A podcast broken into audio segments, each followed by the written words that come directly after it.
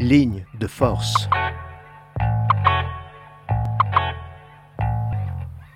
Bonjour et bienvenue sur Radio Campus Clermont-Ferrand pour le troisième volet de notre petit triptyque philosophique, ces lignes de force, tous les jeudis à 18h, une émission de lecture contrastée et décontractée présentée par Hector Laura. Aujourd'hui, promenade dans la dialectique.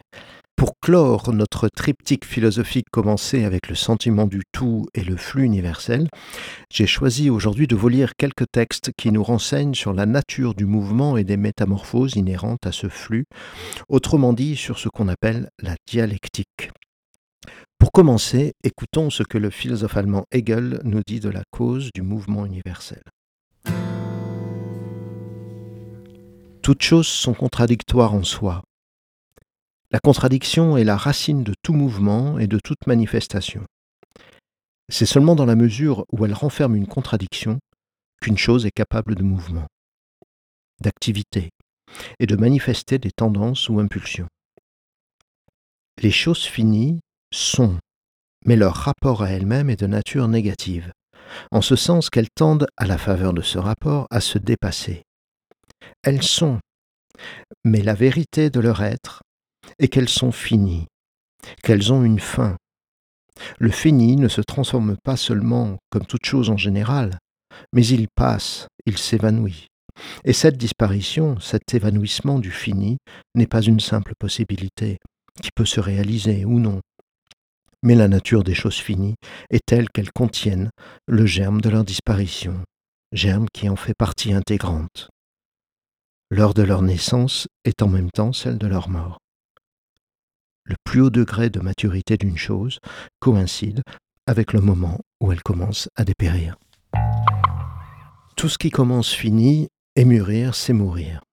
Peut-être est-ce la raison pour laquelle peu d'hommes consentent à mûrir et que la mort cueille la plupart d'entre nous encore verts, c'est-à-dire pas mûrs, malgré les années. La dialectique envisagée comme méthode permet de déceler derrière l'immuabilité apparente des choses leur finitude, leur fragilité, et leur métamorphose. Marx et Engels seront sensibles à la portée critique et révolutionnaire de cette méthode qui ne reconnaît rien d'immuable ni de permanent, hormis le devenir lui-même, c'est-à-dire le changement comme être des choses, être des natures changeantes. C'est ce qu'exprime Engels dans ce court extrait de son livre Ludwig Feuerbach et la fin de la philosophie classique allemande. La dialectique dissout toutes les notions de vérité absolue, définitive et de conditions humaines absolues qui y correspondent. Il n'y a rien de définitif, d'absolu, de sacré devant elle. Elle montre la caducité de toute chose et en toute chose, et rien n'existe pour elle que le processus ininterrompu du devenir et du transitoire. À présent, un extrait de la dialectique de la nature, du même Engels. C'est donc de l'histoire de la nature et de celle de la société humaine que sont abstraites les lois de la dialectique. Elles ne sont précisément rien d'autre que les lois les plus générales de ces deux phases du développement historique, ainsi que de la pensée elle-même. Elles se réduisent, pour l'essentiel, aux trois lois suivantes. La loi du passage de la quantité à la qualité et inversement, la loi de l'interpénétration des contraires, la loi de la négation de la négation. Toutes trois sont développées à sa manière idéaliste par Hegel comme de pures lois de la pensée. La faute consiste en ce que ces lois sont imposées d'en haut à la nature et à l'histoire comme des lois de pensée au lieu d'en être déduites. Il en résulte cette construction forcée à faire souvent dresser les cheveux. Qu'il le veuille ou non, le monde doit se conformer à un système logique qui n'est lui-même que le produit d'un certain stade de développement de la pensée humaine. Si nous inversons la chose, tout prend un aspect très simple, et les lois dialectiques, qui dans la philosophie idéaliste paraissent extrêmement mystérieuses, deviennent aussitôt simples et claires comme le jour.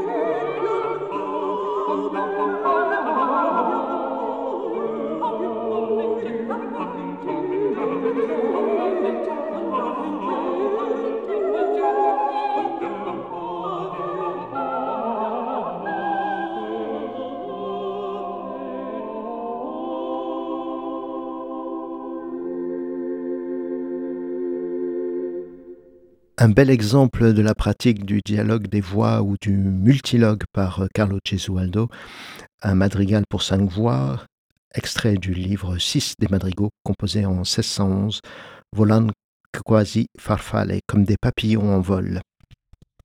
C'est un enregistrement de 1996 par l'ensemble Métamorphose, placé sous la direction de Maurice Bourbon. Marc Aurel, pour sa part, faisait un tout autre usage que Marx et Engels du constat dialectique de la finitude des choses. Chez lui, ce constat sert de point de départ à la méditation sur la mort. Cette méditation s'inscrit dans une longue tradition philosophique dont le but n'est en rien morbide. Ce qui est morbide, au contraire, c'est d'occulter la mort. Non, le but ici, avec Marc Aurel, est de reconnaître et d'accepter la mort comme loi fondamentale de l'univers et de l'ordre universel et, partant, de se débarrasser des jugements de valeur pour leur substituer une représentation réaliste, voire physique des choses, représentation par laquelle l'objet est vu dans sa nudité. Comme toute chose se transforme les unes dans les autres, acquiert une méthode pour le contempler.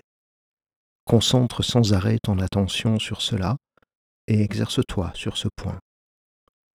Observe chaque objet, et imagine-toi qu'il est en train de se dissoudre, qu'il est en pleine transformation, en train de pourrir et de se détruire.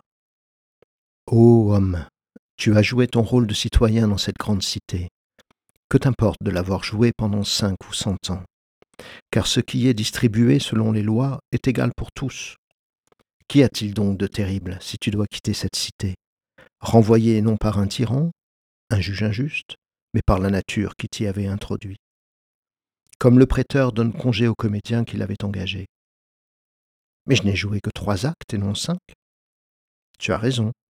Mais dans la vie, trois actes font une pièce complète, car ce qui fait la pièce complète, cela est déterminé par celui qui est la cause aussi bien de la construction que de la dissolution de ton être.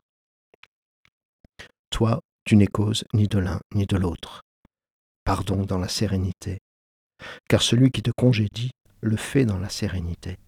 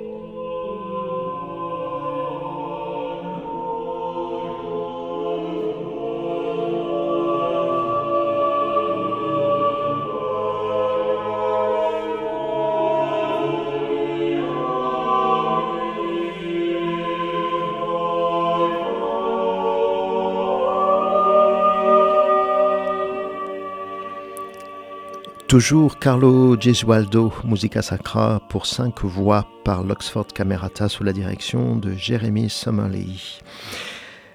Carlo Gesualdo qui nous invite à, à, revenir à la définition première de la dialectique comme art du dialogue. Exercice spirituel et entraînement à l'expérience de la vérité, ainsi que les dialogues de Platon en son exemple.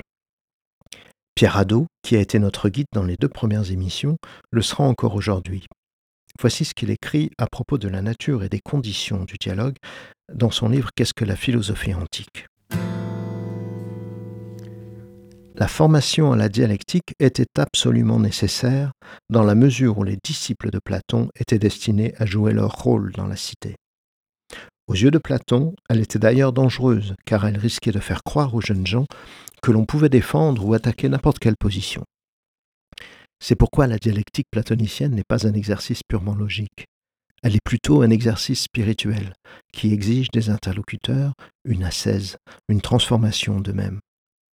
Il ne s'agit pas d'une lutte entre deux individus dans lequel le plus habile imposera son point de vue, mais d'un effort mené en commun par deux interlocuteurs qui veulent s'accorder sur les exigences rationnelles du discours sensé, du logos.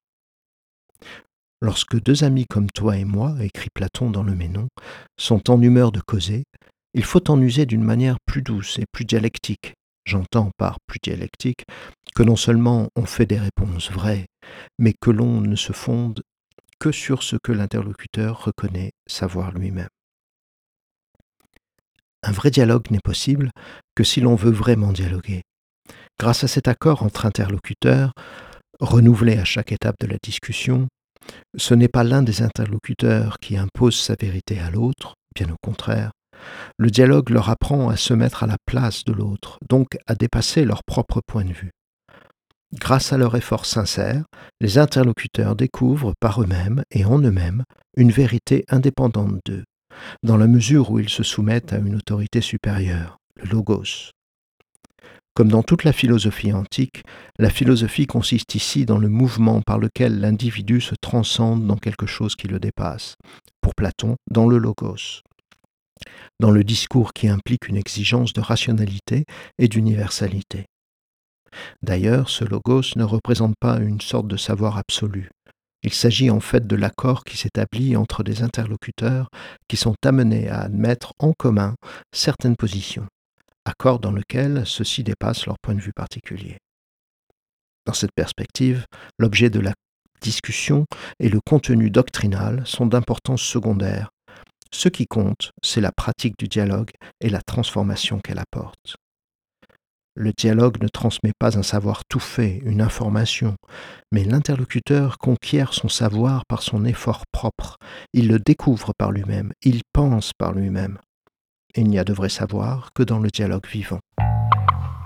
En résumé, et toujours avec les mots de Pierre Hadot, être habile dialecticien, c'est donc sortir de son point de vue individuel pour s'élever à un point de vue universel. S'efforcer de voir les choses dans la perspective du tout et du bien. Transformer ainsi sa vision du monde et sa propre attitude intérieure. Pour terminer, voici quelques phrases bien senties du penseur bolivien Nicolas Gomez Davila. Elles sont extraites de son livre Les horreurs de la démocratie et de cet autre intitulé Le réactionnaire authentique, tous deux parus aux éditions du Rocher. Une conviction ne se renforce que si nous la nourrissons d'objections. Parce qu'il ne comprend pas l'objection qui réfute son idée, le sot croit qu'elle la corrobore. Il ne suffit jamais d'émettre un avis opposé pour être dans le vrai encore qu'aujourd'hui il suffise d'être du même avis pour se tromper. La contradiction lucidement assumée est la marque d'une pensée vigoureuse. Celui qui ne s'accommode pas des évidences contraires finit par se situer entre des impostures cohérentes. La vérité est la somme des contradictions où tombent les hommes intelligents. Écouter des convaincus est intéressant, mais on ne peut dialoguer qu'avec des sceptiques. Nous ne nous mettons pas d'accord sur une vérité en discutant, mais en mûrissant. Oublie tes démonstrations. Je n'écoute pas ton prêche, mais ta voix. C'était Ligne de Force, une émission présentée par Hector Laura sur Radio Campus le jeudi à 18h avec le concours de Mayol Partant à la technique. Vous pouvez nous retrouver en rediffusion et dialoguer avec nous sur campus-clermont.net. Bonne semaine à tous, à toutes, sur Terre et sur Radio Campus 93.3.